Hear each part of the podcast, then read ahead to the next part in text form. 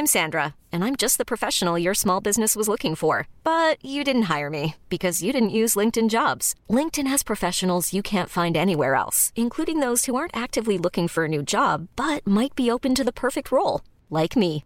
In a given month, over 70% of LinkedIn users don't visit other leading job sites. So if you're not looking on LinkedIn, you'll miss out on great candidates like Sandra. Start hiring professionals like a professional. Post your free job on linkedin.com/achieve today. Coucou, c'est Mimi. Coucou, c'est Fab. Et bienvenue dans The The Boys, Boys. Club.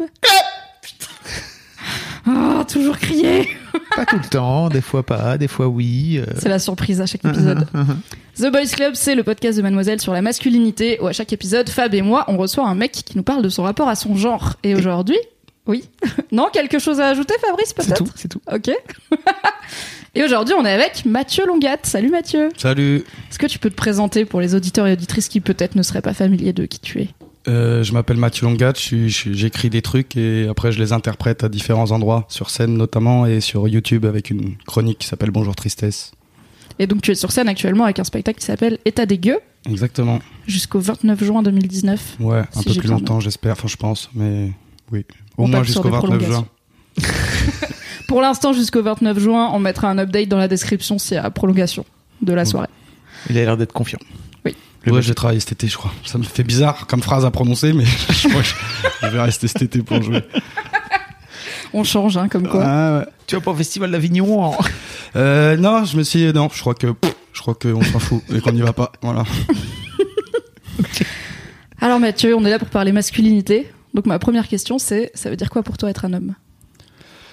Euh, oula, question profonde. Bah, à la base, c'est effectivement avoir euh, un organe génital différent de, de celui des femmes.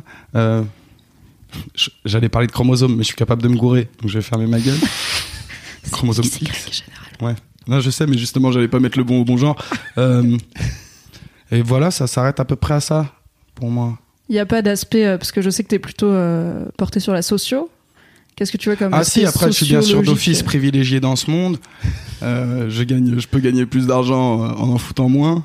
Euh, et, euh, et voilà, je, je suis globalement de fait, je fais partie d'un groupe d'o- d'oppresseurs à l'égard à, à l'égard du, du à l'égard des femmes, quoi. C'est ça euh, le truc? C'est Oui. ça. Ouais, ouais, c'est ça. Je suis conscient. C'est bon ou c'est pas Ouais, bon Ouais, je suis, luc- je suis lucide là-dessus. Ouais. C'est qu'il n'y a pas de bonne ou de mauvaise réponse à cette question, donc je vais pas te donner des points. euh, bonne réponse. Non, non, Tu n'auras pas de problème sur Internet aujourd'hui. Bravo Mathieu. non, non, ouais, j'ai pas, non, mais j'ai pas de rapport euh, particulier. Après, oui, oui, je suis lucide des, comment, des, des, des cheminements sociologiques différents qu'il peut y avoir entre les femmes et les hommes. Ouais. T'as l'air un peu stressé.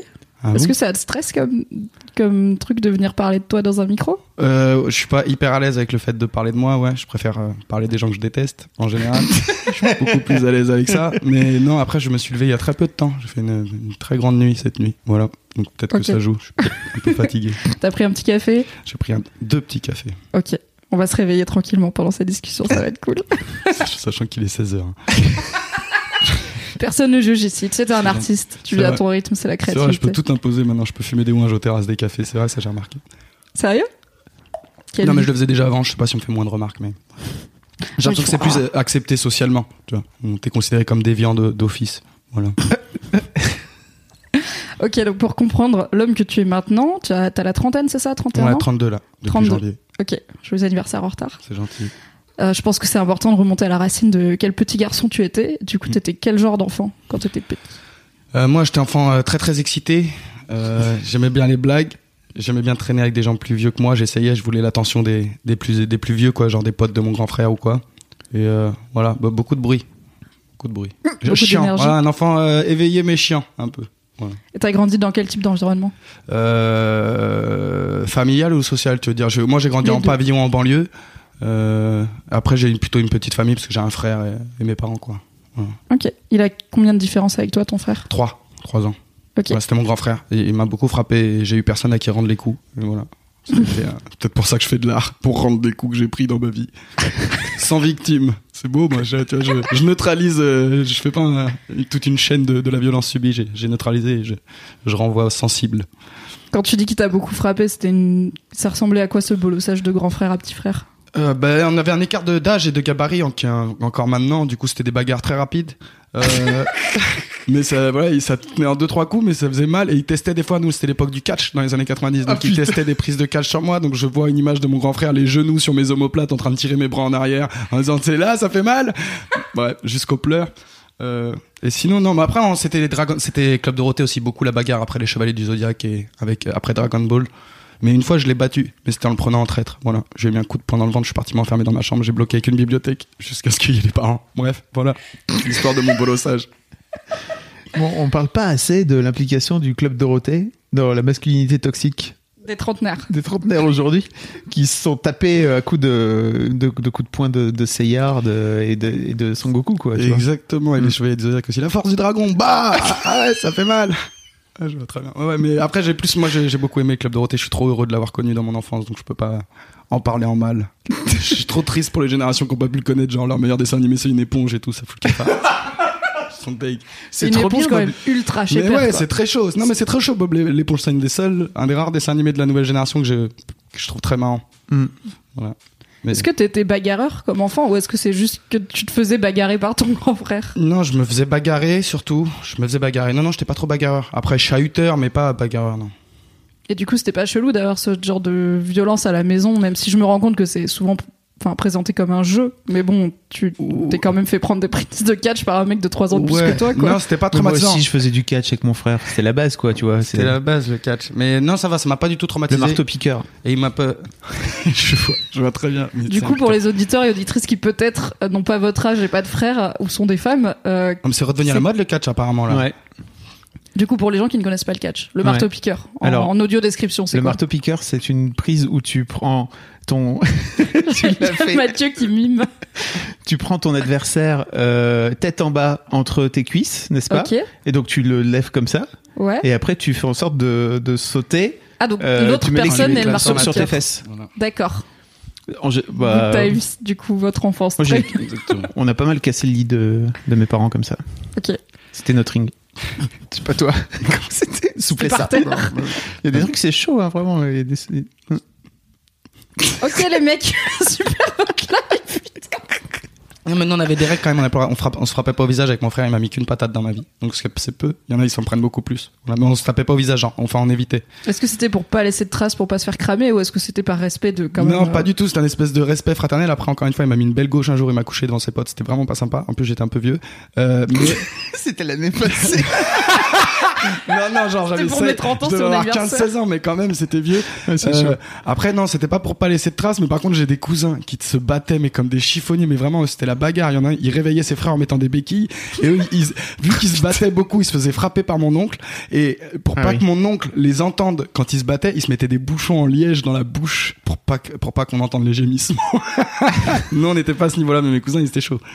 Mais est-ce que t'étais le genre de petit frère? Parce que donc moi j'ai un petit frère qui a deux ans de moins que moi et qui était tout le temps autour de moi et qui me cassait les couilles sans arrêt en fait. Ouais, peu Et, ça. et au bout d'un moment, bah forcément, en fait, je finissais par le taper parce qu'il n'y avait pas d'autre moyen de le, de le faire se barrer. Et comme mes parents, ils intervenaient pas trop parce que pour eux, c'était juste ok, on jouait. Tu vois, à un moment, il y avait forcément violence, quoi. Euh, ouais, après c'était pas euh, les coups que j'ai pris, c'était pas rarement lié à ça, mais ouais, j'avais ce côté un peu parasite du, du grand frère qui veut traîner avec les amis du grand frère. euh, Ouais. voilà. ouais, carrément un petit peu. le style. Et ta relation avec tes parents, elle était comment? Euh, c'était euh, bien. Moi, je considère, je considère que j'ai eu la chance d'avoir une enfance très heureuse. Après, c'était euh, assez équilibré. Il y avait, un, il y a un peu le sud et le nord chez moi, dans, en termes de caractère, mais ça s'équilibrait assez bien, quoi. Qui c'est qui fait le sud Qui c'est qui fait Le le, sud, le sud, c'est, ma mère et, le nord, c'est mon père. Voilà, c'est plus calme. Ma mère, c'était plus les cris, euh, la rigolade, mais les cris, etc. Et mon père, il nous calmait en un regard. On savait que il y aurait pas plus de mots. Puis il se faisait obéir en silence. Voilà. C'est marrant parce que c'est un schéma qu'on retrouve beaucoup parmi les invités du Boys Club d'avoir un daron un peu taiseux, on va dire. Est-ce que c'est un truc qui a évolué en grandissant ta, rela- ta relation avec ton daron, tu la caractérises comment euh, au fil de ta vie? Euh, Ouais, ça a évolué. On, on, on parle après. Il est, euh, il est resté très taiseux. Voilà. Mais, mais ça va. J'ai eu une relation plutôt bonne avec mes parents. Du coup, comment t'es devenu un mec qui parle tellement qu'il en a fait son métier avec un daron qui parle pas? Euh, bah déjà, euh, ma mère, euh, on a des origines italiennes dans, la famille, donc voilà, je pense que ma manière de parler avec les mains ou, mon amour de la parole peut-être vient en partie de cette plus de cette partie de la famille en tout cas. Et je sais pas, peut-être du coup par frustration ou par construction en opposition, je sais pas. Mais remarque, ouais, mon frère il parle normalement, ni peu ni trop. Bref, ouais, je sais pas trop. Et c'était quoi Est-ce que t'avais une bande de potes quand t'étais gamin, ado? Alors j'ai eu pas mal de bandes de potes, ouais. Après moi c'était plus des gens. En fait souvent j'aimais bien un, deux, trois amis très proches et je me greffais au, groupe. Mais en vrai c'est parce que je voulais voir ce pote-là. Parce que par exemple dans le quartier où j'ai été, ils ont construit un, city park, un city stade, les mini stades de foot et c'est devenu c'était le meilleur city, le stade de foot du, coin. Du coup il y avait vraiment tout le monde, ça a amené beaucoup de gens. Et du coup c'était un lieu où entre 16h et 3h du matin il y avait tout le temps du monde. C'était un, bordel monstre. Euh, mais en général, ouais, c'était plus des individualités qui faisaient que je me, je me retrouvais dans des groupes. Et après, c'est quand j'ai commencé à faire de l'improvisation euh, à Trappe, où là, on a eu vraiment un groupe un petit peu euh, établi, où on se quittait pas, etc. Et où on était un petit peu plus. Mais c'était lié à une activité, c'est différent. Est-ce que tu faisais du foot? Ouais, j'ai fait du foot de ouf, je suis un foot de ouf, j'ai cru que je deviendrais pro et tout. Moi, j'ai fait, moi de toute façon, jusqu'à 12 ans, euh, débile mental, euh, football, euh, politique, c'est tout. Genre. Jusqu'à 12 ans déjà Non, enfin, jusqu'à- avant 12 ans j'exagère, ouais, mais ouais, ouais, très tôt. Bah, la politique, c'est Balladur, euh, Chirac, donc ça doit être cassé 95, si je dis pas de bêtises. Et le foot, très très jeune. Le foot, c'est la Coupe du Monde 94. Euh, au début de la Coupe du Monde, je connais aucun nom des joueurs. À la fin, je connais tout, leurs statistiques. Je suis un zinzin, quoi. Donc, ouais, ouais, le foot, ça m'a suivi très longtemps, jusqu'au jusqu'au jusqu'au shit. Est-ce que t'es pas devenu joueur pro parce que t'as découvert la drogue Euh, non, franchement, j'ai pas de regrets parce que je vais pas faire les mecs qui disent ah, je me suis fait les ligaments, euh, j'étais dedans et tout. Mais je, m'étais fait repérer par le PSG sur une plage quand même, euh, dans un tournoi de foot plage.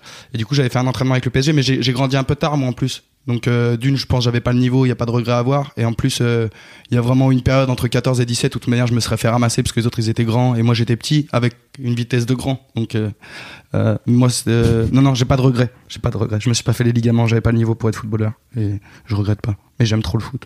Ça reste une passion. Ouais, ça reste une passion. Après, je suis moins zinzin qu'avant. hein. Je regarde moins de matchs. Je peux passer des- une semaine ou deux sans regarder un match de foot, ce qui n'était pas du tout le cas avant. Et je chialais, moi, quand j'étais petit, j'avais le droit de regarder que les premières mi-temps. Je chialais. Un jour, ils ont annulé un match Auxerre, je sais pas quoi. J'étais même pas supporter d'Auxerre. Ils avaient annulé parce qu'il y avait des pubs d'alcool. euh, Ça devait être Auxerre Arsenal. J'ai chialé. C'était même pas mon équipe. J'en ai rien à foutre. Non, j'avais des problèmes avec le foot. Je suis calmé. Tu suis encore là Hein Tu suis encore aujourd'hui Ouais, mais plus, euh, voilà, ponctuellement, Paris surtout et un peu les, les gros matchs, mais je suis plus, je suis plus calme, quoi. Ouais. Et la Coupe du Monde, là, beaucoup. J'ai beaucoup, euh, beaucoup. J'ai pas raté beaucoup de matchs de cette Coupe du Monde. Comment t'es devant, euh, devant un match, euh, vu ton tempérament Euh, bah, Euh, euh, ça- Expansif pa- Parlons de PSG Manchester par exemple, dernièrement. Alors, je suis pas hyper prêt pour en parler. T'as les mais, bails Mimi ou pas euh, Ça Non. allait pas du tout. Ça allait pas. de- euh, après, c'était tellement. euh, enf- Bon, je vais pas rentrer dans les détails Pour footballistiques, mais à chaque fois on joue comme des, en gros, on joue comme des baltringues, on joue pour se qualifier au lieu de alors que si tu veux avoir l'espoir de gagner genre une Ligue des Champions, c'est que t'es prêt à gagner tous tes matchs. Et à chaque fois on est sur des petits calculs de, de, de baltringue et on se la fait mettre toujours pareil tous les ans. Donc faut pas trop m'en parler, c'est encore tout neuf. Ça a l'air. Mais euh, mais limite ça m'a laissé moins de regrets que la, que la remontada traumatique avec Barcelone parce que là c'était ah, vas-y ils, ont mis trois buts sans avoir une occasion c'était absurde juste on est à baltringuer voilà. Mais on, inexplicable ce match. C'est le match de foot le moins explicable que j'ai vu de ma vie je crois. Pour expliquer à Mimi et les gens qui peut-être suivent pas le foot, le PSG depuis 2-3 ans se fait bolos en, en, en Ligue des Champions. Donc survole de très très loin la Ligue française parce qu'ils sont ils ont vraiment une équipe qui est trop forte pour la Ligue française. Là ils ont ils ont gagné, ils ont été champions de France ce week-end, ils ont ouais, ça, il y a quoi, 20 quatre- ouais, si, ouais, 20 points d'avance. C'est n'importe quoi. Ça ressemble à rien. Ok, c'est ils y vont pour dire on est on est venu, Bah. mais ils savent déjà qu'ils ont gagné. Quoi. Voilà. Et, et donc leur objectif, c'est tout- c'est plutôt de gagner la Ligue des Champions. Et ils se font bolos, mais de façon à chaque fois. euh, spectaculaire ça fait deux fois qu'on rentre dans l'histoire sur des défaites genre à Barcelone personne n'avait ne, ne s'était pas qualifié en, en gagnant 4-0 à l'aller et là personne ne s'était pas qualifié en gagnant 4-1 à l'extérieur bref on est genre Et surtout, ça elle a- rend vulgaire à la dernière minute, T'as le droit d'être à chaque vulgaire. fois, à hein, chaque fois, à la dernière minute, à chaque fois, mais bref. Mais ça nous pendait au nez de toute façon. ça part sur un, ça part sur un penalty de dernière minute, tu vois, un truc euh, vraiment. Un truc sur une frappe, elle va même pas dans le but et tout. Bref, vas-y, m'en parlez pas.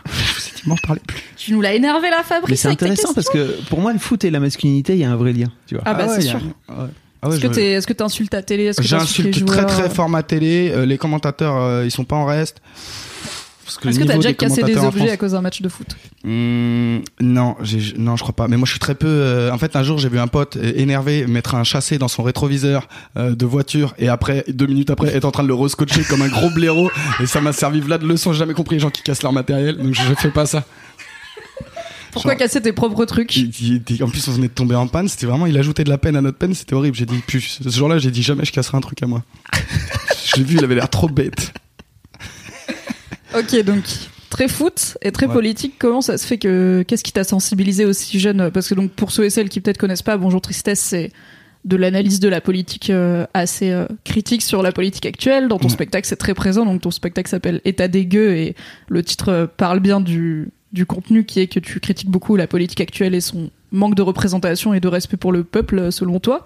Qu'est-ce qui t'a amené vers cette implication émotionnelle dans la politique? Euh, ça parlait beaucoup euh, politique chez moi. Voilà. Après, je sais pas, euh, enfin, je pourrais me branler pendant des heures à expliquer, essayer d'expliquer. Peut-être que je pourrais aller chercher. Ça se trouve même le fait que j'ai lu de la mythologie grecque euh, à 6 ans, un rapport avec ça, j'en sais rien. Après, schématiquement, je pense que c'est surtout une famille très politisée, mais pas dans le sens euh, militant, dans le sens euh, goût du débat politique, euh, s'énerver à table, quoi, schématiquement. Genre, s'énerver entre gens euh, qui s'aiment pour des raisons qui les concernent pas, schématiquement. Voilà, ça c'était ma famille. Et très longtemps, ils pouvaient s'énerver très longtemps, des 3 heures. Donc il y a vraiment un goût du débat politique, quitte à ne pas se parler entre frères pendant des, des années. Mais vous étiez d'accord entre vous ou alors Non, il y avait vraiment de tout en termes de représentation politique, mais, mais c'était absurde parce que par exemple mes oncles ils pouvaient s'embrouiller sur, sur le service militaire alors que les gens ne l'avaient pas fait euh, et ne plus se parler pendant 4 ans quoi. Genre ça créait ça créait des froids dans la famille, des Ah conversations ouais. politiques. Ouais, c'était genre euh, l'idéologie est assez liée à la personne. Enfin, je sais pas comment expliquer, mais ouais, on peut. euh, Oui, ah c'est pas juste du débat d'idées, ça touche à ton que bah, bah, sous- bah, après on sait pas parce que du coup tu sais jamais ce que ça fait remonter par exemple les débats politiques dans les familles ça fait aussi remonter les névroses de chacun en termes de position vis-à-vis des frères ou de euh, tu vois donc je pense que c'est jamais aussi simple que la politique mais euh, ouais ouais il y avait un vrai goût du débat politique très long euh, très animé et avec un enjeu affectif important clairement et je pense que ça m'a donné et c'est vrai que par rapport par exemple à mes cousins ou à mon frère euh, j'aimais bien rester, euh, tu sais, ça partait jouer à, à GoldenEye et j'aimais bien rester, j'allais jouer fort à GoldenEye après, mais je restais 15-20 minutes pour, euh, enfin, j'ai, j'ai vite été intéressé, ça me perturbait ces adultes qui s'énervaient sur des sujets qui les concernaient pas.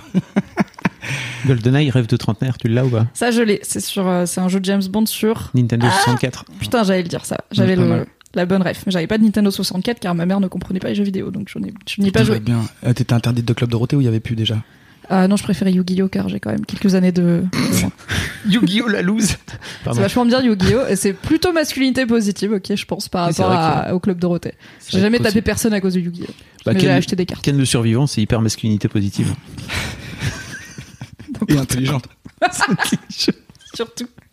T'étais comment à l'adolescence du coup? Est-ce que, euh, enfin, ça s'est passé comment la puberté, l'arrivée à un âge un peu plus adulte? Euh, ça, ça a été. Après, mais euh, j'ai. Moi, je trouve que le collège c'est un moment euh, hyper important, hyper formateur. Voilà, pour moi, c'est un peu le, c'est la salle du temps de de, de ta vie. Tu vois, c'est là où tu apprends à gérer les rapports sociaux, où tu te rends compte que comment les choses peuvent basculer, comment la vie est dure. Enfin, tu vois, je l'ai déjà dit ça, mais pour moi, c'est vraiment une partie d'échec qui recommence à zéro tous les jours. Le, le, le collège et tu peux perdre. Tu sais, tu peux perdre tes amis dans la journée, tu peux te faire tabasser gratuitement parce que je sais pas, il y a les gens du quartier d'à côté, ils sont montés un truc sur toi. Bref, Euh, mais j'ai beaucoup aimé. Moi, ça s'est bien passé. J'ai eu de la chance plutôt. Euh, après, j'étais- je me suis vite transformé. L'enfant euh, relou, euh, blablabla, j'ai très vite pris le goût de la vanne. Donc voilà, donc j'étais un adolescent très vanneur, avec peu de limites. Mais, euh, mais j'ai jamais été, je crois, ou très peu dans la, je sais pas, dans la bolosserie ou dans le victimage. J'ai jamais eu de, T'as moi, ça jamais m'a toujours fait mal au cœur. Ouais, voir trois, quatre personnes sur quelqu'un, que ce soit physiquement ou verbalement, ça m'a toujours fait mal au cœur. Après, ça veut pas dire que je pense que j'ai été exempt de tout reproche. Tu sais, on, bah, on se construit, quoi. Donc je pense que, voilà, mes limites à la vanne, elles sont beaucoup construites entre mes 16 et mes 24 ans, par exemple. Euh, Bah oui, mais globalement, j'avais pas le goût de voir que je faisais souffrir quelqu'un, quoi. Je pouvais avoir, je pouvais prendre du plaisir à vanner très fort jusqu'à la souffrance et peut-être que voilà, on peut me reprocher d'attendre la souffrance. Mais tant que, en gros, dès que je la voyais, je perds tout plaisir à. Enfin, j'aime pas faire souffrir les gens, je crois. Enfin, ça me paraît normal, mais. Oui, et t'as tout un set dans ton spectacle sur les vannes racistes que vous faisiez au collège ou en réponse aux gens qui disent mais quand on était enfant on voyait pas les couleurs et tout t'es là mais vous avez été dans quel collège? Parce que Euh, nous c'était la, la base de notre Ah ouais, c'était catastrophique. Ah on on- même on avait des blagues racistes, on savait même pas ce que ça voulait dire au, au collège. C'était et sans que après ça n'empêchait pas qu'on traînait ensemble, mais quand même c'était très. Enfin, on a évolué positivement, je crois. Peut-être c'est pas des vannes que tu referais aujourd'hui Ah non, pas du tout. Après, moi, pareil, je trouve ça très compliqué notre époque sur comment euh, ça se construit, l'évolution de la vanne et tout. Je trouve ça beaucoup plus complexe que la manière dont on veut, appréhender ces débats, parce qu'effectivement, il y a plein de choses qui ont progressé, il y a plein de blagues que je considère qui ont plus leur place, par exemple. euh, euh, à l'heure actuelle et qui l'avaient peut-être dans les années 90 ou dont on se rendait pas compte qu'elles avaient pas leur place dans les années 90 Euh, et en même temps par exemple moi je enfin je divise ma vie entre le propos public entre quand il y a un doute quand mon interlocuteur peut avoir un doute de ce que je suis, en fait, c'est normal que je sois ouvert à sa sensibilité et que euh, j'évite de faire une blague qui va le mettre mal à l'aise ou qui va lui faire penser que je suis quelqu'un de mauvais, etc. Après, c'est vrai que dans le cercle très fermé, par exemple, des amis et des gens dont on est sûr de la bienveillance, mais on, est des porcs et je pense que c'est bien de, le rester, quoi, de pas avoir, enfin, d'avoir dans certains cercles pas de limite dans l'humour quand il n'y a pas de, de quiproquo possible sur, sur la bienveillance ou sur le fait qu'on pense pas à ce qu'on est en train de dire, quoi. Et c'est vrai que parce que bah il y a un truc euh, voilà en général c'est plus les, blaireaux qui sont un truc oh, la sceptisation de l'humour tout ça mais c'est vrai que je pense qu'il y a un truc au moins qui mérite euh,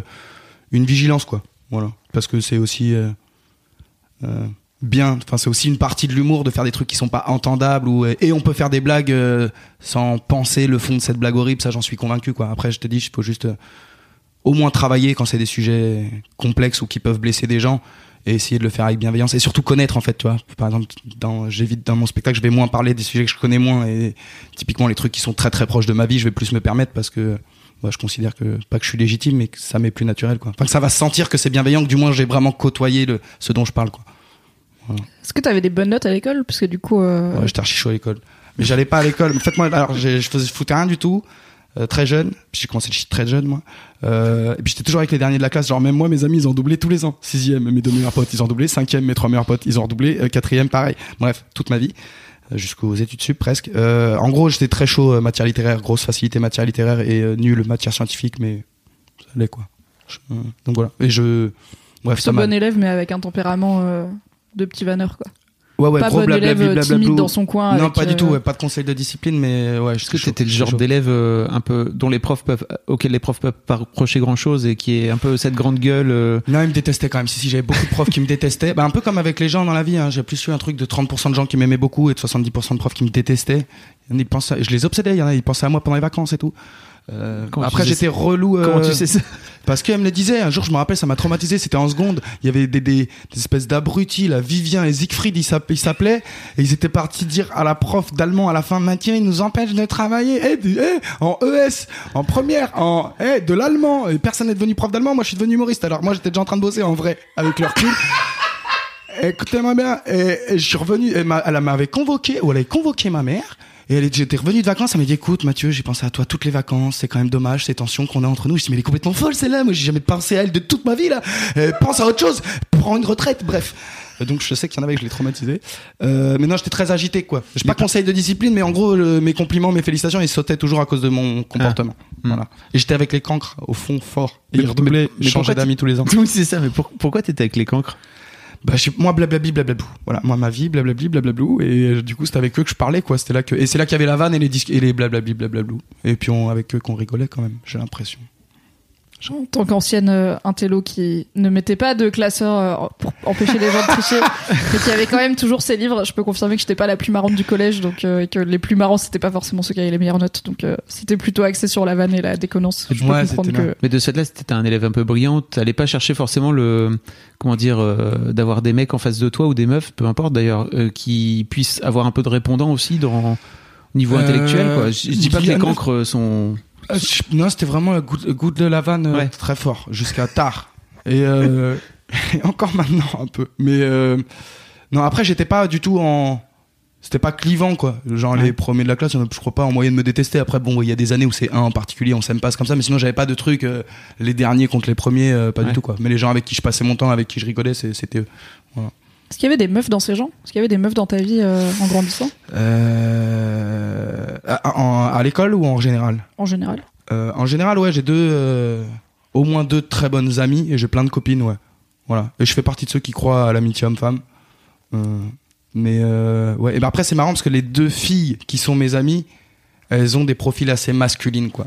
L'une comme l'autre, c'est des filles, tu peux les retrouver entourées de 10 mecs, euh, pas, pas meufs de quartier, mais en plus, ni l'une ni l'autre, mais euh, ce profil-là, quoi, qui est. euh, qui peuvent parler mal. euh, Enfin, il y a plein de meufs qui parlent mal, hein, c'est pas ce que je suis en train de dire, mais euh, ouais, bref, tout ça pour dire, ouais, c'est assez marrant, c'est quand même, elles sont, elles- les deux en question, elles sont très masculines, donc c'est peut-être pas que le hasard non plus. C'est marrant du coup parce que t'as tout un set dans ton spectacle sur la communication homme-femme Mm. et le fait que alors ton propos, tu me reprends si je rends pas euh, ho- hommage à ce que tu racontes, c'est qu'en gros les mecs sont un peu bas du front, les mecs sont cons Mhm. Les meufs sont plus intelligentes, Mhm. mais du coup ça rend la communication compliquée parce que à la fois des fois les meufs elles complexifient trop leurs propos pour dire un truc simple et comme les mecs ils écoutent pas trop, ils sont pas trop concentrés, ça fait des incompréhensions. Euh, ouais, c'est un peu ça. Après, c'est plus vraiment, des fois, j'ai l'impression que c'est en termes de, de langage, de, de ce vers quoi on se dirige ou d'envie dans la vie, qu'il y a des écarts sur lesquels les gens devraient poser des mots. Parce que ça les aiderait à s'en rendre compte plus tôt, par exemple, en couple, qu'en fait, ils projettent pas les mêmes choses, les mêmes envies. Et il faut le verbaliser pour savoir dans quelle mesure l'un l'un et l'autre envie de vie sont articulables. Après, moi, c'est plus dans le. Ce que tu disais, c'est plus sur, la, sur le féminisme, où des fois j'ai l'impression qu'en fait, juste les femmes, vous vous rendez pas compte à quel point on est débiles. du coup, vous partez sur des stratégies archi complexes, alors que je pense qu'on est beaucoup plus facilement mettable à l'amende que, que ce qui se dit. Je pense, que, ouais, je pense que franchement, vous pouvez vous organiser mieux parce qu'on est bêtes. Comment tu penses qu'on pourrait s'organiser mieux? À part euh, donc t'as un moment où tu dis euh, ouais, en après, vrai moi, je suis euh, vous avez radical. Voilà, faire pour la moi, grève, ah vous ouais, êtes plein, tu moi, vois, genre femme, grève. grève et- générale, euh, 3 millions de plus que dans ce pays, ça y est, franchement, en 3, en trois jours, il y a une évolution, il y a, il y a une obligation de proposition politique dans les 3 jours si les femmes arrêtent de travailler subitement en France, par exemple. Euh, Enfin, dans la majorité des pays. Mais après, non, non, j'ai pas de leçon à donner en termes de, de champ stratégique. Après, euh, c'est vrai qu'en termes de constat, je trouve que qu'il y a toujours une marge de progression, quoi. Et surtout, euh, le, enfin, le constat de, vie, euh, le constat inégalitaire entre les femmes et les hommes est, absolument inacceptable. Et, du coup, quels que soient les, biais, il faut essayer de trouver des moyens pour le réduire au plus vite, quoi. Qu'est-ce que tu veux dire par le fait que les hommes sont plus cons du coup? Qu'est-ce qui fait que t'as l'impression que ça, ton que- genre, et alors que t'es quand même en plus un mec intelligent et tout, qu'est-ce qui fait que t'as l'impression que. Moi, alors j'exagère et je caricature volontairement le, le, le propos dans le spectacle, mais euh, ouais, j'ai parfois l'impression, enfin, après, dans, dans- par exemple, dans le, comment dire, dans, dans la fascination, euh, par exemple, il y a une fascination du pouvoir et de l'argent, euh, enfin qu'on retrouve aussi chez les hommes, mais sur la fascination du pouvoir, par exemple, c'est plus un défaut aussi que je pourrais euh, que je pourrais trouver aux femmes. Mais globalement, oui, j'ai si je dois caricaturer, euh, j'ai le sentiment que les hommes sont je sais pas, tu leur mets un grand écran plat une belle montre, euh, ils sont contents quoi. Euh, J'exagère, mais en gros, ils projettent des envies peut-être un peu moins euh, globalement poétiques que, que les femmes. Même si, encore une fois, c'est histoire de schématiser, mais j'ai pas d'avis établi. enfin. Est-ce que tu penses que t'as cette fascination, toi, pour les symboles de pouvoir masculin Non, euh, Grosse pas. voiture, grosse télé, Ah, pas grosse du tout. montre Moi, je roule dans une poubelle. Euh, il est tombé en panne sur le périph. Je sais même pas, il est en train de se faire ausculter par la street quelque part. Elle est en cours. je vais pas la retrouver. Et je, et- et je vais, et je vais repartir avec une voiture sobre. Pour moi, les voitures, par exemple, c'est vraiment un truc de point A à point B. Et pour moi, c'est une virilité déplacée. Tu vois, de placer de toute manière sa virilité ou sa masculinité dans des objets. Euh, après, je suis pas matérialiste pour un, pour un sou, moi. Autant je peux dépenser de l'argent pour des voyages, pour des trucs, mais genre le matériel, euh, voilà. Euh, après, j'ai forcément des pathologies d'homme, hein. Je ne le nie pas, mais ça me demanderait un peu de temps de savoir en quoi être un homme a pu me, me définir de manière inconsciente, quoi. Ça me demanderait de la réflexion, mais il y a forcément, il y a forcément. C'est quoi des pathologies d'homme Parce qu'en fait, dans ton, c'est marrant parce que dans ton spectacle, tu pa- t'as souvent des moments où tu te dis non, mais de toute façon, j'ai des, je sais plus comment, des trucs genre j'ai des psychoses, enfin j'ai des Ouais, problèmes psychologiques et après t'enchaînes et tu dis du coup je vais pas m'étendre là-dessus. Et comme je savais que tu venais, euh, du coup j'ai vu ton spectacle hier et j'étais là, j'ai hâte d'être demain pour lui demander c'est quoi ces trucs. J'étais au fond comme ça en me frottant les mains en mode Hé, hé, hé, je vais l'avoir sur un canapé avec un micro, trop bien. T'es coincé, mec. Du coup, c'est quoi tes, tes fixettes ou tes problèmes psychologiques ou je sais pas. Non, après c'est plus accessoire. Moi j'ai plein de tocs et tout. Je pense que je sais pas, mais euh, apparemment cette théorie euh, scientifique de moi-même est contestée. Mais moi j'ai parfois l'impression qu'il y a des qu'on diagnostique mal l'autisme et qu'il y a des degrés d'autisme. Et par exemple moi je me trouve un peu autiste. J'ai des quelques difficultés dans les interactions sociales. Enfin j'ai l'impression d'être sur un niveau de logique qui est pas du tout dans les normes ou dans les schémas euh, préimposés par la société. Après je pense pas forcément que j'ai tort. Par exemple à Paris je vois ce truc-là et ça me fait flipper. Genre être poli ou avoir une attention désintéressée à quelqu'un, ça génère de la paranoïa maintenant. Tenir une poussette ou des trucs comme ça. À chaque fois quasiment. Il y a la meuf avoir, avoir une seconde de battement de dire il me propose ça de manière très intéressée c'est bizarre. Du coup euh, moi par exemple je décide je, je reste poli donc euh, mais j'ai du mal dans les interactions. Parfois je pour moi il y a des problèmes. J'ai du mal avec tout ce qui est comment on dit pas norme mais euh, Codes sociaux. Ouais les codes sociaux ou des fois euh, les codes sociaux vraiment au sens parfois classe sociale. J'ai l'impression qu'il y a des trucs de normes de classe sociale alors pour moi voilà je- j'essaie d'en venir à mon propos. Euh, après ouais j'ai voilà je reviens de loin avec avec les tocs je suis un peu obsessionnel j'ai un terrain paranoïaque, quoi, j'ai des problèmes. Mais bon, on se soigne, tranquille. Bon, Comment on soignes pas de soigner la paranoïa avec le shit, hein, ça marche pas, clairement. Du coup, est-ce que tu as essayé d'autres trucs comme par exemple aller voir des psys Elle Non, va ah- te coincer là. Elle est en train Alors, de- non, elle- voir des psy archi pas. Après, je connais un médecin. J'adore archi pas. Archi pas. Non, mais alors, moi, je suis pas du tout anti-psy, mais c'est vrai que je considère que je pense pas qu'il y ait plus de gens compétents là-dedans qu'ailleurs. Et euh, du coup, euh, c'est-à-dire qu'il y a peu de gens compétents, parce que globalement, dans leur métier, les gens, je les trouve pas compétents. Et j'ai la flemme d'en faire 10 avant d'en trouver un intelligent, quoi. Euh, mais je crois au fait que les thérapies soient très bonnes pour certains. Et surtout, euh, après, je connais un médecin, genre, qui a un don, et dont on m'a donné le nom. Euh, et il a vraiment un, bref, il a un don, il est très chaud. Et, et mais lui, j'irai le voir, mais j'ai peur de, j'ai mon spectacle à faire, mais ça y est, il est fait, mais j'ai un album à faire et j'ai un autre projet. Et en gros, je veux aller le voir. J'ai peur qu'il me vide de mes névroses avant que j'ai fini d'écrire, parce que je pense que l'art, c'est quand même un, un biais par lequel on se vide de ses névroses. Et du coup, j'ai trop peur qu'il m'enlève mon jus et que j'ai plus rien à raconter. Et que genre, je, bon, bah, je suis, je vais bien, mais j'ai plus rien à raconter. Donc j'irai le voir, mais après, dans, dans un an et demi, si tout va bien. C'est ce qui est bien, c'est qu'il y aura toujours François Fillon pour te donner de la matière. Exactement. Il est plus trop là. C'est l'énergie. bon, il est quand même Ah, ressorti spectacle. aujourd'hui, si, si, ils sont renvoyés euh, en correctionnel. Ah, ça y est. Lui et sa petite femme. Mais du coup, ok, là on va dire t'as l'excuse entre guillemets de t'as un spectacle, t'as un album et tu penses que l'art ça vient des névroses et que t'as En peur que si le mec est trop bon et qu'il te soigne trop vite, cela Ouais, merde. je, je j'ai vais des juste faire du contrats. foot, je m'en bats les couilles. j'ai trop peur de ça. Mais avant ça, du coup, il y a 32 ans de vie Ouais. avec des névroses et du shit et pas d'autres. euh, Non, pas trop moi. entre Alcool, guillemets, shit, ou non. Alcool, shit. J'ai essayé deux fois les champis, plus jamais. Bref, voilà. Non, non, sinon, je suis que les. Non, mais c'est mieux pour moi, de toute façon. J'ai du fait- mal à projeter ce que pourraient faire les drogues dures sur moi. Euh, mais euh, hum, après, moi, je crois beaucoup à la, à l'auto, pas l'autothérapie, mais euh, genre j'ai beaucoup travaillé. C'est ce à quoi j'ai le plus travaillé dans ma vie, avoir un entourage sain de, de gens bien, quoi, sur qui je peux compter.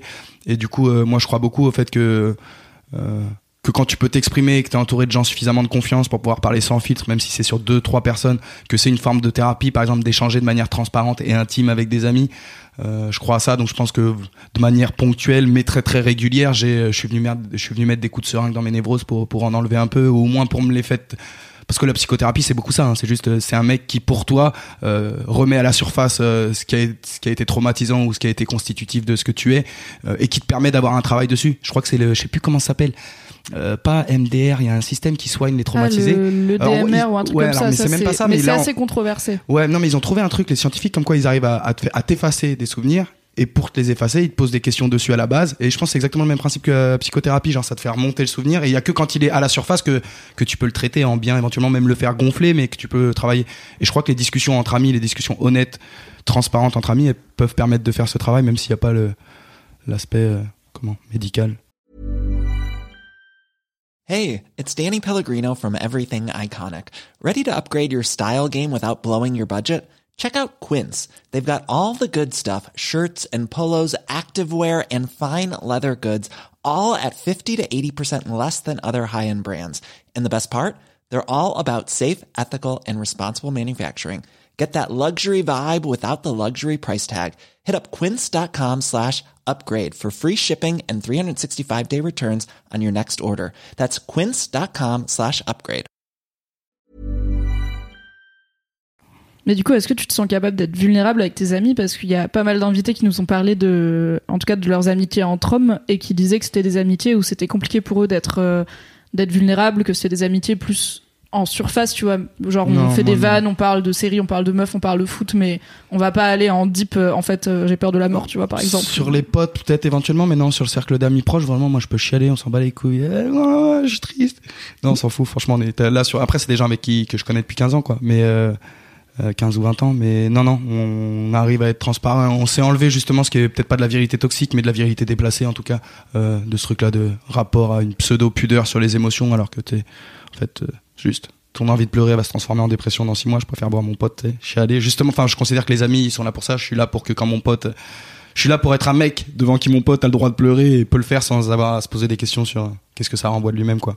Donc, euh, non, non, sur un cercle très fermé, on, on s'en bat les couilles et je suis assez fier de ça. Est-ce que tu as une idée de comment vous avez fait pour, en- arriver là? Est-ce qu'il y a eu des moments charnières, euh, genre la première fois que l'un d'entre vous a pleuré et où il y a eu une décision de OK, on va pas le bolos et dire euh, que c'est un fragile? Non, je crois pas. Après, tu sais, voilà, quand il a qui ont, quand on a des, décès de parents ou des décès de proches, enfin, des moments où tu te retrouves à à des enterrements avec tes amis, je pense que peut-être ça participe à casser une barrière de pudeur, mais sinon, je crois que c'est surtout un parcours de confiance et de, euh, Ouais, de confiance. Et en grandissant, chacun à titre individuel, on a déconstruit, je pense, euh, ce rapport à la virilité un peu dite débile qui est euh, faut se tenir droit et pas avoir envie de pleurer, quoi. Et je dis ça comme si on chialait tout le temps. Je sais même pas si j'ai chialé, tu vois. Faudrait que je réfléchisse pour me dire est-ce que j'ai déjà chialé devant mes potes, mais je sais que je le ferai sans, sans Oui, pitié, tu sais quoi. que c'est un truc que tu peux envisager sans Ouais, te dire sans euh, problème. je vais perdre mes potes. quoi. Et sans qu'ils se disent, euh, je sais qu'aucun des gens à qui je dire ça, hop, euh, v'là le faible. Euh, on, le- on le soutient, mais v'là le faible quand même. Il y, aura pas ça, ils seront inquiets, ils vont sortir inquiets, quoi. Putain, si Michel, c'est. Va pas bien. Bref, non, ouais, ça va. Je suis content, je suis très fier de ça. Je suis très fier des gens dont, dont je me suis entouré. C'est certainement ce que j'ai réussi de mieux dans ma vie. Donc, euh, je suis content. Bravo, car euh, de mon expérience d'animatrice du Boys Club depuis maintenant une tripotée de numéros, c'est pas, c'est pas Ouais, simple, c'est pas évident. Ouais, je, je sais, c'est pour ça. Ça se passe comment ta vie amoureuse? Ton rapport avec les meufs, euh, au-delà du coup de tes, de tes potes meufs, mais les meufs pour pécho, t'as vu? J'ai beaucoup été en couple très longtemps, moi. Donc, euh, voilà.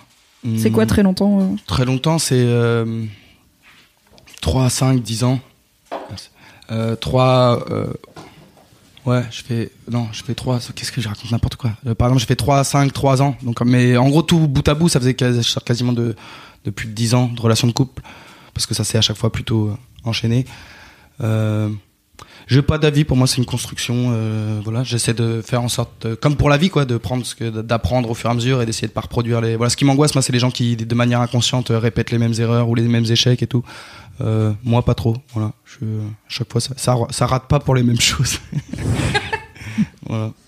Et t'es comment en couple? Est-ce que t'es plutôt fusionnel? Est-ce que c'est un peu chacun sa petite Non, après j'ai eu différents types de de manières de construire des histoires, mais j'ai euh, rarement fusionnel et ça ça dépend, ça vraiment ça dépend vraiment de de la personnalité sur laquelle je tombe sur le après je suis complètement capable moi j'ai enfin, j'ai plein de théories sur le couple et euh, par exemple j'ai la chance d'avoir tout mon temps pour moi et j'aurai tout le temps tout mon temps pour moi parce que j'ai décidé euh, Oui, parce que donc t'as décidé que tu travaillerais plus jamais au sens jamais, euh, ouais, salariat longtemps. euh, 35 heures. Ouais, exactement. Ouais, parce que moi, être sur scène, pour moi, c'est pas travailler. Enfin, j'aurais toujours envie d'écrire. Donc, pour moi, et ce que j'entends par travailler, c'est comme je disais depuis mes 15 ans, je dis que je serai à la retraite à 35 ans, mais j'entends ne plus être obligé de travailler. Parce que pour moi, le, travail, c'est, quand il est choisi, c'est important.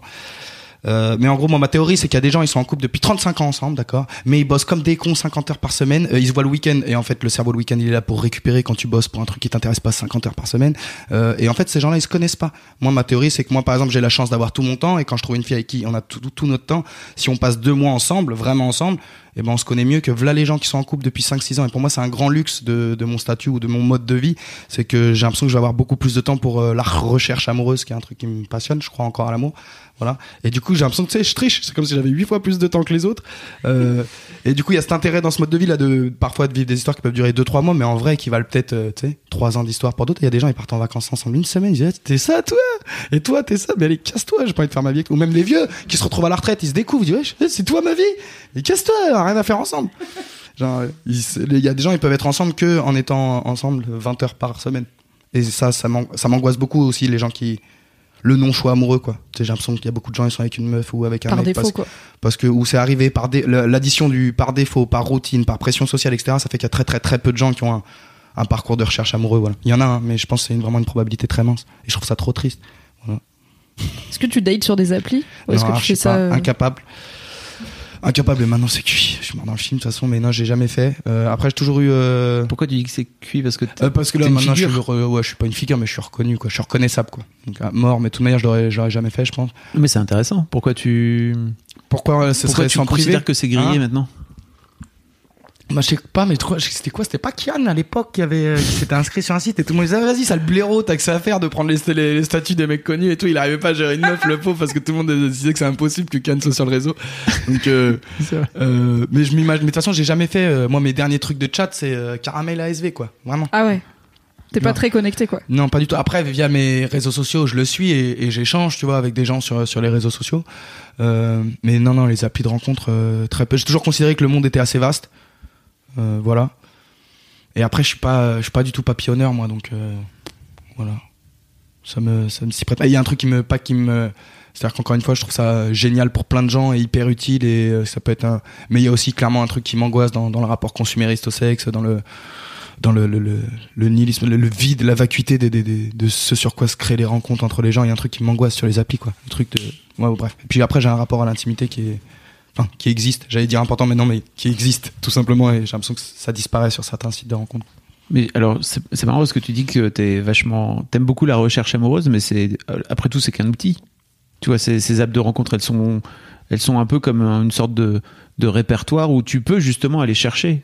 Ouais, complètement, mais il y a un truc euh, robotique et de euh, de non euh, confrontation au destin ou à la ou aux probabilités euh, de vie. Enfin, j'avais l'impression que c'est biaisé les probabilités de vie un petit peu et qu'il y a quand même un truc qui euh, euh, après je serais je ferais pas de ceux qui qui diraient que que le physique m'est indifférent, mais il y a un truc de où je sais pas comment expliquer, mais c'est comme des trucs qui se superposent quoi. D'abord il y a la photo, après quel type, comment elle est à se présenter, comment et même le type d'analyse euh, sociologique que ça que ça induit, parce que après nos cerveaux ils fonctionnent comme ils fonctionnent. Moi je sais que voilà la manière dont les gens, le choix de leurs photos, les choix des mots qu'ils vont avoir, j'ai déjà un avis qui est bon ou mauvais, mais euh, et même ces espèces de profilage, euh, ces pré-profilages, ça me plaît pas. Tandis que dans la vie, tu sens en plus. Est-ce que la personne elle te fait du bien? Est-ce qu'elle est solaire? Est-ce qu'elle sourit? Est-ce qu'elle a l'air malveillante? Est-ce que ça a l'air d'être une menteuse?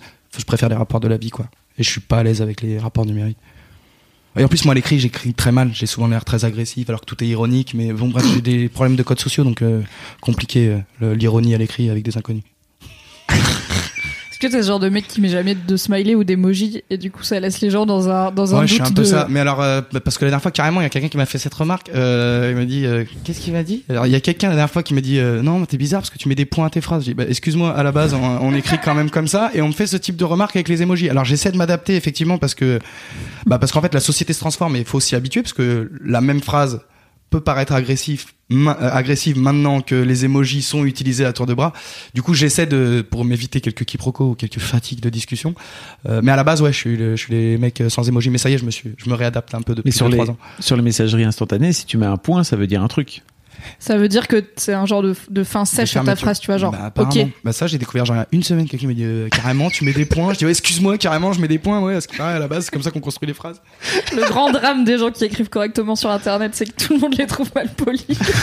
Alors qu'ils sont juste genre dans les règles de la langue française, Voilà. qui est en pleine évolution. Ouais, mais c'est s'adapter. Mais après, c'est après, euh, voilà, je, pareil, j'essaie de pas être euh, retard sur des trucs. C'est-à-dire que même si, euh, voilà, je peux être attristé parce que je considère que c'est une forme d'appauvrissement du, du langage, etc., euh, de l'existence des emojis.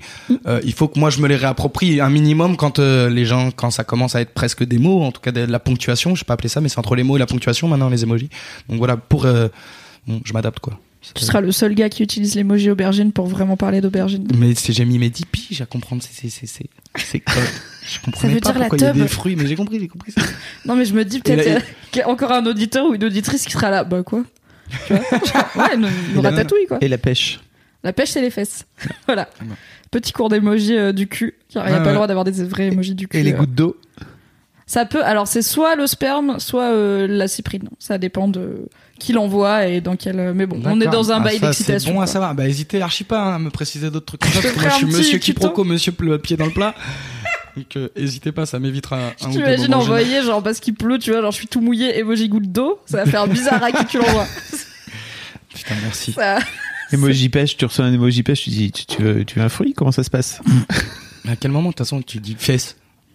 L'emoji, j'arrive même pas à imaginer comment il peut utiliser l'emoji pêche. Autant la- l'aubergine, ça y est, j'ai compris. Bah, si tu sextotes et que, genre, tu vois, genre, tu. Il y a des gens qui sextotent un peu, qui utilisent un peu les émojis comme tu ferais un rébut, tu vois. Genre, Ah. qui mettent, genre, aubergine, pêche, goutte d'eau. Ça veut dire, en gros, j'ai envie de te baiser le cul, tu vois. D'accord. En, en dessin, du coup. Et j'ai envie de toi, c'est bien comme phrase. C'est bien aussi. Mais il y a des gens qui sont plus mal à l'aise à dire j'ai envie de toi que vrai. de faire des, qu'en faisant des, des charades ou des rébus en vrai. émoji. Ah ouais, ça c'est marrant aussi. Là où les gens placent leur gêne dans, dans la drague ou dans les rapports amoureux, c'est marrant. Enfin, c'est intéressant. Bon, du coup, on, va, on a une transition parfaite. Donc, on va en parler. Comment va ta bite, Mathieu? Ça va, elle va bien. C'est fou comme podcast.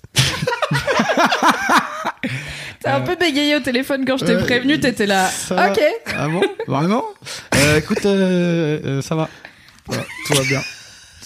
Est-ce que vous vous êtes toujours bien entendu Est-ce qu'il y a Ouais, ça eu va. des moments de. Ouais, non, j'ai pas. Non, ça va, on est bien, on est ensemble, on a su qu'on était ensemble pour la vie dès le départ, et on s'est habitué à l'idée, tranquille, ouais, ça va. C'est pas pour tout le monde, hein, tu sais.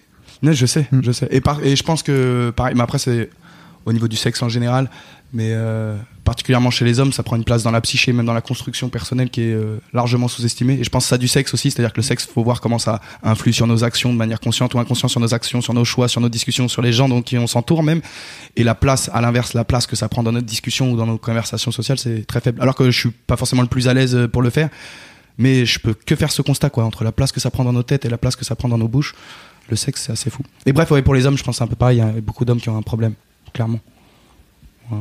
Est-ce que t'as déjà fait la branlette entre potes Ah bah, Non, archi pas. Il est Je- footballeur. Archi pas. Mais j'ai- j'ai- Alors déjà, t'es footballeur Ouais. depuis le plus jeune âge. Ouais. Donc ça veut dire les douches collectives. Ouais. Ça m'a pas traumatisé. Est-ce que Après, vous au bout d'un faisiez le moment, ça truc où vous partait en faites pipi couille. euh, dessus sous la douche Archi pas, mais cassez-vous. Mais ce qui vous raconte ces rumeurs-là, là C'est Fabrice Non, ne se pissez pas dessus. Non, après, euh, à Ah, l'adolescence, on ça part un peu en couille. Tu dis, ouais, ouais, je suis cousin, qu'est-ce qui t'arrive, toi? Et toi, ouais, ouais. S'il y a ça, à l'adolescence, ça se, ça se regarde change. la bite, quoi. Mais euh, quand même non, fait truc assez du shampoing là, euh, infini quoi. Quoi? Mais tu sais, le truc où tu fous du shampoing au-dessus du gars qui est en train de se, de sécher les cheveux, enfin de se rincer les cheveux. Et Comme tu ça, refous du shampoing au-dessus, comme ça il arrête Ouais, pas, mais ça ça, c'est bon arrêt. enfant, ça. Oui, du coup, ça, c'est pas le rapport sexuel. Mais se pisser dessus, enfin. Mais cassez-vous, mais pas du tout.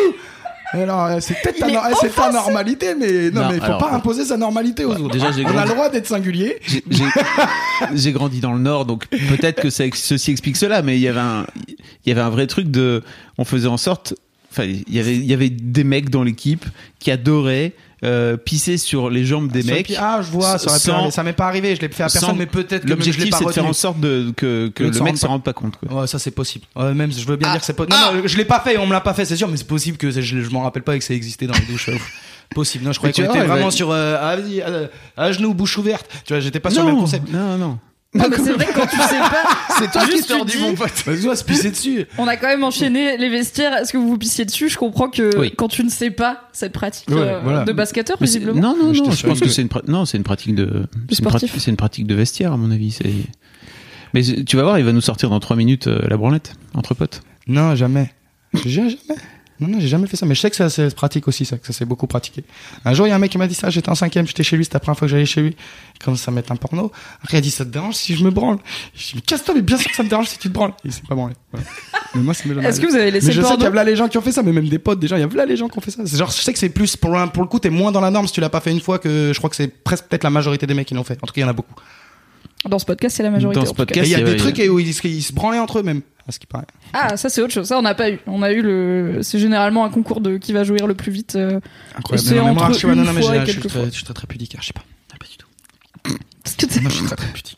Enfin, Alors- j'ai même pas l'impression qu'il y a besoin de préciser. Je peux enlever deux traits, tu sais, je suis juste euh, pudique. Enfin, je suis normal, quoi. Bon, bref. Il n'y a pas de normalité. Il y a pas de normalité. Commence Mais, euh, pas à juger. Non, non, je juge pas. Mais euh, non, je suis sobre. Du coup, t'es toujours très pudique maintenant? Ouais, je suis toujours très pudique. Est-ce que c'est est-ce que c'est lié à peut-être des complexes que t'as pu avoir sur ton physique ou est-ce que c'est ta façon Non, pas du tout. Je crois que c'est familial.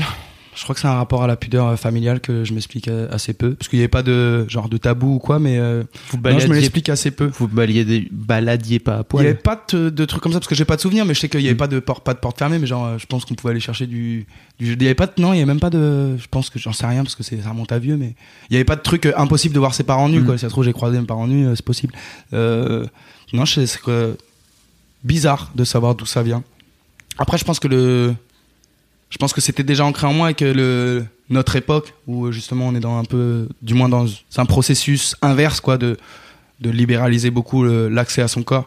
Euh, Peut-être que ça m'a fait ça m'a rassénéré dans l'idée que moi j'étais dans la qu'en final à notre époque ça devenait singulier d'être comme ça alors que déjà que ça me plaisait plutôt comme concept. Je me suis dit on, on va rester comme ça. Mais euh, ouais. Après je suis pas trop ouais je suis pas à la plage je suis torse nu quoi. Je sais pas. Peut-être les gens vraiment pudiques qui sont pas torse nu à la plage j'en sais rien Ça dépend des gens. Mais t'es torse nu, c'est-à-dire tu gardes pas ton jean tout le long. C'est quand même non non je, voilà, je suis torse nu je suis en short je peux aller à la piscine euh, voilà Ok. après euh, après par exemple me, me voir euh, torse nu quelque part c'est dans- par exemple dans un truc artistique c'est notable tu vois je jouais dans un long métrage je trouvais ils voulaient me mettre torse nu pour une scène à la piscine alors que j'étais animateur j'ai dit bah, mettez-moi un débardeur non ça sert à rien et voilà et genre ça a été une bagarre débile parce que il y a des bagarres débiles sur les sets de cinéma mais voilà, en gros, si ça n'apporte rien, typiquement une scène de sexe, euh, je serais jamais nu dans un film. Euh, une scène de sexe, ça me coûte, par exemple au cinéma, donc ça veut pas dire que je vais pas la faire, mais il faut que ce soit pour un film qui est vraiment susceptible de me plaire et que ça a vraiment un sens, parce que souvent elles apportent rien les scènes de sexe dans le cinéma français. Tu vois, faut que ce soit ancré dans l'histoire et dans une bonne histoire. Euh, mais ouais, ça me coûte quoi. Est-ce que dans le dans la même euh, vibe où tu peux être vulnérable avec tes potes et tout, est-ce que vous parlez de sexualité ou est-ce que c'est un sujet euh, soit de blague, soit plutôt tabou? Euh, je pense qu'on parle de sexualité. Après, on a peut-être encore des difficultés à. Et je sais pas si c'est des difficultés ou si c'est euh, nos modes de fonctionnement ou nos modes de psyché, mais on n'est pas trop euh, dans mon groupe de. Après, je sais pas si c'est lié à moi parce qu'ils savent que j'aime pas, pas trop ça.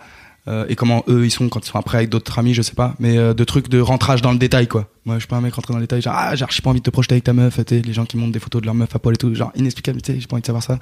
Alors, les gens qui montent des photos, je comprends que c'est déjà, on n'est pas ultra sûr du consentement de la meuf, donc c'est bof. Mais s'ils te racontent en détail, euh, Non, non, euh, ça va te mettre mal à l'aise. Ouais, ça me met mal à l'aise. J'ai pas envie d'être dans le. Après, euh, par exemple, euh, en fait, ce que j'aime pas, c'est quand c'est dans le déballage absolument gratuit. Tu vois, demain mon pote il me dit, j'ai un problème avec cette meuf et on a un problème.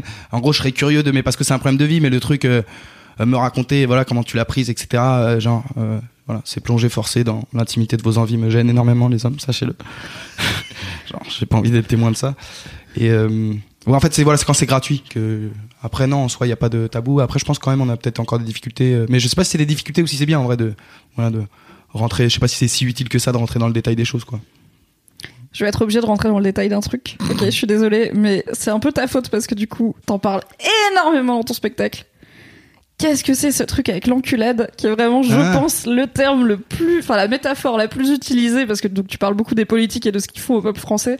On Ouais. est beaucoup sur un rapport anal non consenti, clairement. Absolument. Qu'est-ce qui se passe avec l'anus? Qu'est-ce qui- Bah alors, c'est un très long débat parce qu'après on peut en venir sur qu'est-ce qu'on en revient tout à l'heure, qu'est-ce qu'il doit encore se dire, qu'est-ce qu'il doit, qu'est-ce qu'on peut plus dire, etc. Sachant que L'idée c'est pas de te dire il faut pas dire ça, c'est que le juste genre panel- ça, Ah, de- ça revient tellement que Bah alors, ce qui est assez étonnant quand même, parce que du coup, je l'ai constaté avec le spectacle, c'est que tout, euh, tout le champ lexical de l'analogie anale euh, n'intervient quasi que dans la partie politique. Euh, et effectivement, t'as tout dit, et ça, ça fait long, enfin, ça fait pas si longtemps que je me suis rendu compte, parce que c'est quoi le problème avec le fait de se faire enculer? Et j'ai dit, mais c'est pas le problème de se faire enculer, c'est que chez un homme, la pénétration passe par là, et en l'occurrence, je suis un homme, euh, et en fait, c'est le non consenti. C'est-à-dire que c'est se faire baiser.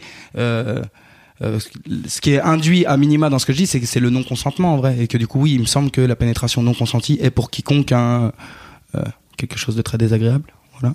Tout à fait. Ceci dit, tu peux te faire enculer de façon consentie. Absolument. Hmm. Euh, après. euh, hmm. Même Ouais. en tant que mec. Ah ouais, oui, absolument. Non, non, on, on est d'accord. Et après, même en c'est- tant que mec hétéro. C'est impossible. non, complètement. Et, et pour le, et puis même pour le rapport à la sodomie, tout le monde peut se sodomiser. Bref. Euh, mais je sais, je sais pas, mais je pense que c'est le, je sais pas, c'est très spontané de les traiter d'enculés, les politiques. J'ai du mal à expliquer. Pour moi, c'est pas connoté déjà homopho- homophobement, mais c'est, je sais que c'est personnel et que c'est subjectif. Même, même sexuellement finalement. c'est Euh, pas- ouais, Ah oui, c'est exactement. pas- Ça a perdu toute connotation pour moi, enculé. Vraiment. Et au, à la, comment dire Pour moi, c'est très bizarre et c'est beaucoup plus complexe que les gens veulent bien le dire parce que, par exemple, euh, ce qui me serait très naturel, c'est d'employer le terme PD parce qu'enfin, on avait une insulte qui désignait des gens qu'on déteste, à savoir les pédophiles. Mais par contre, par l'usage, euh, le terme PD est devenu complètement homophobe et on peut pas le nier. Et j'emploie pas ce terme du coup parce que là, j'aurais l'impression de, braquer ou de, du moins, d'avoir un manque absolu de vigilance à l'égard de, de, de l'émotion ou de, de la sensibilité des homosexuels. Et pour moi, le terme enculé, il a perdu à l'inverse toute connotation euh, homophobe, mais j'entends qu'on puisse penser l'inverse. Après, il se trouve que dans le Larousse, dans certains dictionnaires, ça, n'apparaît même plus. Il y a marqué marque de mépris à l'égard de quelqu'un. Parce que du coup, à force euh, qu'on me le dise, je me suis quand même dit, c'est moi qui ai un problème.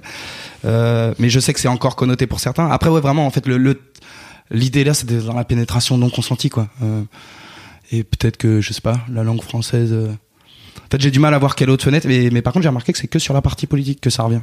Et parce que j'ai l'impression qu'il y a que qui me force à vivre des choses. Mais je- mais j'entends que ce soit discutable, tu vois. Je vais pas, je vais pas dire. Ah, l'idée c'était pas du tout de dire tu, tu le dis trop, c'est de dire tu le dis beaucoup. Enfin, c'est quoi les bails? Qu'est-ce qui fait que Bah, cette- parce, cette parce que pour moi, c'est un espèce. euh, bah, parce que pour moi, la, la, la- voilà, la vie politique française, c'est un espèce de, de, de long viol en continu depuis 50 ans. Et, euh, et en tant qu'homme, euh, le viol, la manière dont je projette le viol sur un, sur moi, en l'occurrence, que pourrait être un viol pour moi, c'est une pénétration non consentie. Et ouais, je sais pas, c'est parce que je les déteste et j'ai l'impression qu'ils me baisent et voilà. Et voilà, baiser. Si je me faisais baiser, pour moi, ça passerait par là, donc je l'ai dit comme ça. Mais ça va pas plus loin, je crois. Est-ce que t'as un dernier truc, Fab, ou on conclut? Moi, j'aurais bien aimé parler de son personnage dans Bonjour Tristesse, qui est très en colère. Mm. Euh, et qui est pour le coup très. Enfin, pour moi, c'est une forme aussi de, de cette, cette colère-là. Elle est très masculine, tu vois. Il y a- il y a- je vois pas dans même sur YouTube, etc. de, de personnages aussi en colère, euh, de personnages féminins euh, qui soient aussi en colère et, je- et en plus dans la façon effectivement euh, euh, la, vulgarité, etc. Enfin, tu vois, tu t'amènes tout ton lot de masculinité, bim, dedans. Ça ça m'intéressait en fait un peu de savoir comment t'avais comment t'avais créé ce personnage et comment tu le projetais toi. Ça fait longtemps maintenant, ça fait Ouais, ça fait 4 ans là. Quatre Ça ans, fait ouais. Même 5, je crois. Ouais, ouais, ça fait longtemps, ça fait 4 ans. Alors, je pense que ça, effectivement, il y a un truc bah, déjà, ça se retrouve dans les. C'est grave un truc de bourrin masculin, parce que je me rends compte même dans le public. Le public de Bonjour Tristesse, ça doit être 17% de, femmes. Euh, alors que le propos est plutôt neutre en termes euh, genrés, mais c'est, je pense c'est plus le, genre, la manière de l'amener, effectivement, euh, l'énergie qui, semble-t-il, est très masculine. Euh, après, moi, c'est lié à plusieurs trucs. C'est déjà que c'est l'énergie la plus naturelle que j'ai quand, euh, voilà, quand j'allume BFM TV ou quoi. Euh, genre, naturellement, j'ai envie de m'énerver, de les traiter. Après, c'est, c'est peut-être un peu mon, mon clown le plus accessible en tant qu'acteur aussi. C'est vraiment l'énervement, c'est l'énergie que je maîtrise le mieux et que je peux tenir très longtemps et qui m'est assez naturel. Euh, et du coup, je pense que quelque part, vu que c'était le truc avec lequel je me lançais en tant qu'auteur, je me suis, avec ça, c'est avec le recul, c'est que maintenant je me rends compte, je me suis peut-être, je suis, peut-être venu chercher l'armure un petit peu la plus accessible pour moi, derrière lequel cacher ce que je suis, quoi. C'est parce que c'est une énergie qui m'est très naturelle et, en même temps, c'est- le fait de choisir d'interpréter via un personnage, c'est aussi une manière de se cacher, je pense, consciemment ou inconsciemment. Donc, euh, voilà. C'est lié à ça, je crois. Euh, et après, ouais, c'est assez, c'est très bourrin et c'est marrant parce que par contre sur le spectacle je pense qu'on est peut-être pas sur du 50-50 hommes-femmes mais c'est très très très varié et on sent que le fait que je parle très différemment euh, que ce soit beaucoup plus souriant euh, que, que, que ça joue t'es pas en train j'espère que t'es pas en train d'hurler euh, Non, je dès la minute personne. une sur ton public. Non, non. Minute une, il dit, je vais pas vous crier dessus. Voilà, je précise à l'avance que je parle normalement. ok, cool. Voilà. Du coup, dernière question. Est-ce que t'as pris, je sais pas si t'as pris le temps d'y réfléchir. Est-ce que t'as une idée de mec qui représente pour toi une version positive de la masculinité? Ouais, mais on doit tous dire le même. euh, Non, vraiment pas. Ah ouais, Il y a une bonne variété de réponses. euh, mais moi, Emmanuel débile Macron. comme réponse. Mais non, j'allais dire Zidane, mais c'est débile comme réponse. Ah Parce bah que non. de ce non, qu'on c'est l'a pas débile. Euh, pour moi, je sais pas, mais en fait, c'est pas euh, ouais de la masculinité. Bah, bah, voilà, en fait, si il représente euh, un truc de masculinité, mais hors le champ de des femmes, parce que c'est marrant quand tu me poses la question, tout de suite, je le projette dans, en termes de comportement vis-à-vis des femmes. Alors que là, tu parlais de masculinité uniquement. Euh, et ouais, moi, j'aime beaucoup, c'est euh, tu vois le, le charisme, la sobriété, euh, le fait qu'il parle peu mais bien, Je- genre l'inverse de moi en vrai. Il s'énerve pas. mais je trouve qu'il a un truc, tu sais, de, de stature, de port de cou et de, de sobriété qui est, qui est ouais, de, de, so- de sobriété classe avec une certaine élégance qui est, euh, ouais, ah, c'est ce que je me représente de ce qu'est une, une masculinité euh, attirante, genre. T'es Tu- tu t'es te- seulement le deuxième à dire Zidane. Le précédent, c'était Roman Fressinet. Et euh, du coup, je vais te poser la même question qu'on lui a posée à lui. Comment t'as vécu le coup de boule de Zizou, qui était pour le coup un truc euh, peu sobre et peu, peu discret, et plutôt dans une réaction un peu viriliste de euh, il a traité sa mère ou sa sœur, je sais plus. euh, il était Matt comme ça. Zizou, fallait pas lui dire le mot de trop. Il en a rien à foutre où qu'il soit. Si c'était le mot de trop, il vrillait, lui. Il vrillait, il vrillait. Il était très sage, très calme. Et j'aime, j'ai, euh, j'aime bien ces gens-là aussi qui se battent sans dire un mot. C'est juste au bout d'un moment, écoute, tu m'as trop manqué de respect. Bing! Euh, j'étais traumatisé parce que c'était une finale de Coupe du Monde contre l'Italie. C'était genre très, Ah oui. très important pour moi. Euh, et, et, et, et c'était le retour de Zidane. On ne devait pas y aller à cette Coupe du Monde. Il est revenu parce que c'était Domenech, le pire coach de l'histoire de France. Tout. Bref. Euh, et du coup, c'était horrible parce que c'était nous saboter la finale. En même temps, pour moi, la finale, en fait, elle s'arrête 6 minutes avant. Il fait une tête. Il y a Gianluigi Buffon qui fait une parade absolument incroyable. Normalement, c'est là-dessus qu'on se doit se qualifier. Écoute, ça lui va trop bien comme fin de carrière. Voilà, je n'ai rien de mieux à dire. Ça lui va trop bien comme fin de carrière. Euh, je sais pas, c'était comme euh, si, euh, au dernier moment, il a réussi à partir sur ce qu'il est en tant qu'homme. Alors que ce qu'il était en tant que footballeur prenait tellement de place, fallait vraiment qu'il fasse un truc, aussi spectaculaire que ça pour qu'on parle de l'homme et pas du footballeur ce soir-là. Et je trouve que ça représente assez ce qu'il a été, tu vois, un génie euh, qui a ses limites. Voilà, qui a ses limites de nerfs. Et Materazzi méritait v'là ce coup de tête il a tapé fort, ça se voit comment il tombe pour un mec qui a pris un coup de tête dans le thorax, il a incroyable ce coup de tête. Voilà. Au moins il en a fait un beau. Il est pas parti, tu sais, avec un vieux coup de tête, tête contre tête, Ah, je vais te la mettre, je vais te la mettre, non, là, bing, allez, au revoir, merci. Et normalement il aurait pas dû être expulsé. hein. Ils ont utilisé la vidéo pour la première fois de l'histoire. C'est une honte, mais bref. Bref, personne n'avait vu. C'est un joli coup en vrai. Mettre un aussi gros coup de tête avec quatre arbitres qui le voient pas. Franchement, il est chaud. Mais tu, tu dis quoi de tous les, de tous, notamment les darons, etc. Tu vois, tous les, les, les, en gros même les instances qui se disaient putain mais en fait euh, le mec c'est quand même un modèle et pour pour nos mômes c'est pas cool quoi tu vois C'est vrai, mais après, euh, tu sais quoi, euh, les, euh, par exemple, les certains journalistes de l'équipe, euh, ils passent au lieu de faire s'intéresser les gamins au foot, euh, ils créent des polémiques, euh, ils niquent des carrières de gens. Par exemple, Nicolas Nelka, il avait plein de défauts, mais croyez-moi ou non, c'est les journalistes français qui lui ont baisé sa vie, sa psyché, sa carrière. j'avoue j'ai pas tous les bails hein. Mais euh, ont- tu vois, c'était du, c'était du harcèlement, quoi, Anelka, jusqu'à ce qu'il pète les plombs. Et des trucs pas justes, quoi. Et en gros, euh, je pense que voilà, les journalistes ont largement de quoi faire pour s'intéresser à eux, en quoi ils s'intéressent pas forcément à ce qu'il y a de mieux dans le foot. Euh, je parlais même pas forcément des journalistes d'ailleurs hein. je parlais aussi que des... ce soit dit en général, parce que Tu je sais, pensais dans- à ça, parce qu'il y a un mec Moi, de l'équipe, le, le- le lendemain, il a fait voilà l'édito euh, en première Ah, page lui en disant euh, la honte nos enfants, c'était sur ça que ça là. Ah non, non, moi je pense aux- Euh, aux, entraîneurs tu vois dans les dans les clubs qui Je vais pas te dire que c'est positif. viennent Après, j'ai du mal à, à vouloir encore plus à des sportifs, à vouloir leur infliger, tu vois, une logique de discipline euh, absolue euh, qu'ils doivent respecter à 100%. À la base, ils sont là pour jouer au foot, ils ont le droit de péter les plombs. Euh, je pense que c'est le premier à le regretter, surtout si tu lui demandes à Zidane, euh, si j'ai un regret, c'est pas pour le torse de Materazzi, c'est pour euh, l'image que ça a pu donner à des gamins. Donc, ouais, je crois qu'on a le droit à l'erreur encore plus quand on est lucide dessus. Voilà. Mais je vais pas te dire, c'est grandiose pour les gamins, quoi. Cool. Voilà. Merci Mathieu. Merci à vous. bah merci va hein. Ça va, j'ai blablabli un blablablou. T'as bien blablabli, à blablablou. blablablou, même en parlant de moi, en fait, ça va. Bravo. Tout Ça, ça, si vous. dur. Merci.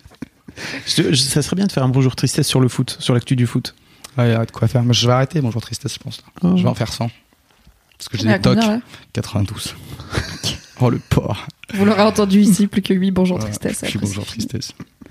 Et en attendant, on peut te voir dans État dégueu jusqu'au 29 juin 2019. Et peut-être même Toute la vida. Jusqu'à je parle tout seul. J'espère pas tout de suite. Donc allez voir Mathieu pour qu'il ne finisse pas par parler tout seul, car ce serait triste. Exactement. Surtout, me faites pas rester tout l'été euh, pour que je parle à des sièges. Je vous le dis tout de suite. Donc, Ok, euh, donc si c'est prolongé, vous venez. Car ouais, c'est juillet, cool. août, c'est sûr même. Voilà. Et si vous avez ce Boys Club, il n'y a pas de raison que vous aimiez pas le spectacle, car c'est le même gars et c'est plutôt cool. C'est surtout beaucoup plus marrant. ouais. Je sais pas, on a bien ri, on a passé un bon bien moment. Non, j'en ai des meilleurs que quand c'est préparé quand même. Je suis meilleur en. Ouais, bref, euh, venez. Franchement, ça va, ça va. Je suis pas un voleur. Ça vaut son oseille. Tous les liens sont dans la description. Merci Fab. Merci à vous qui écoutez. Bye bye.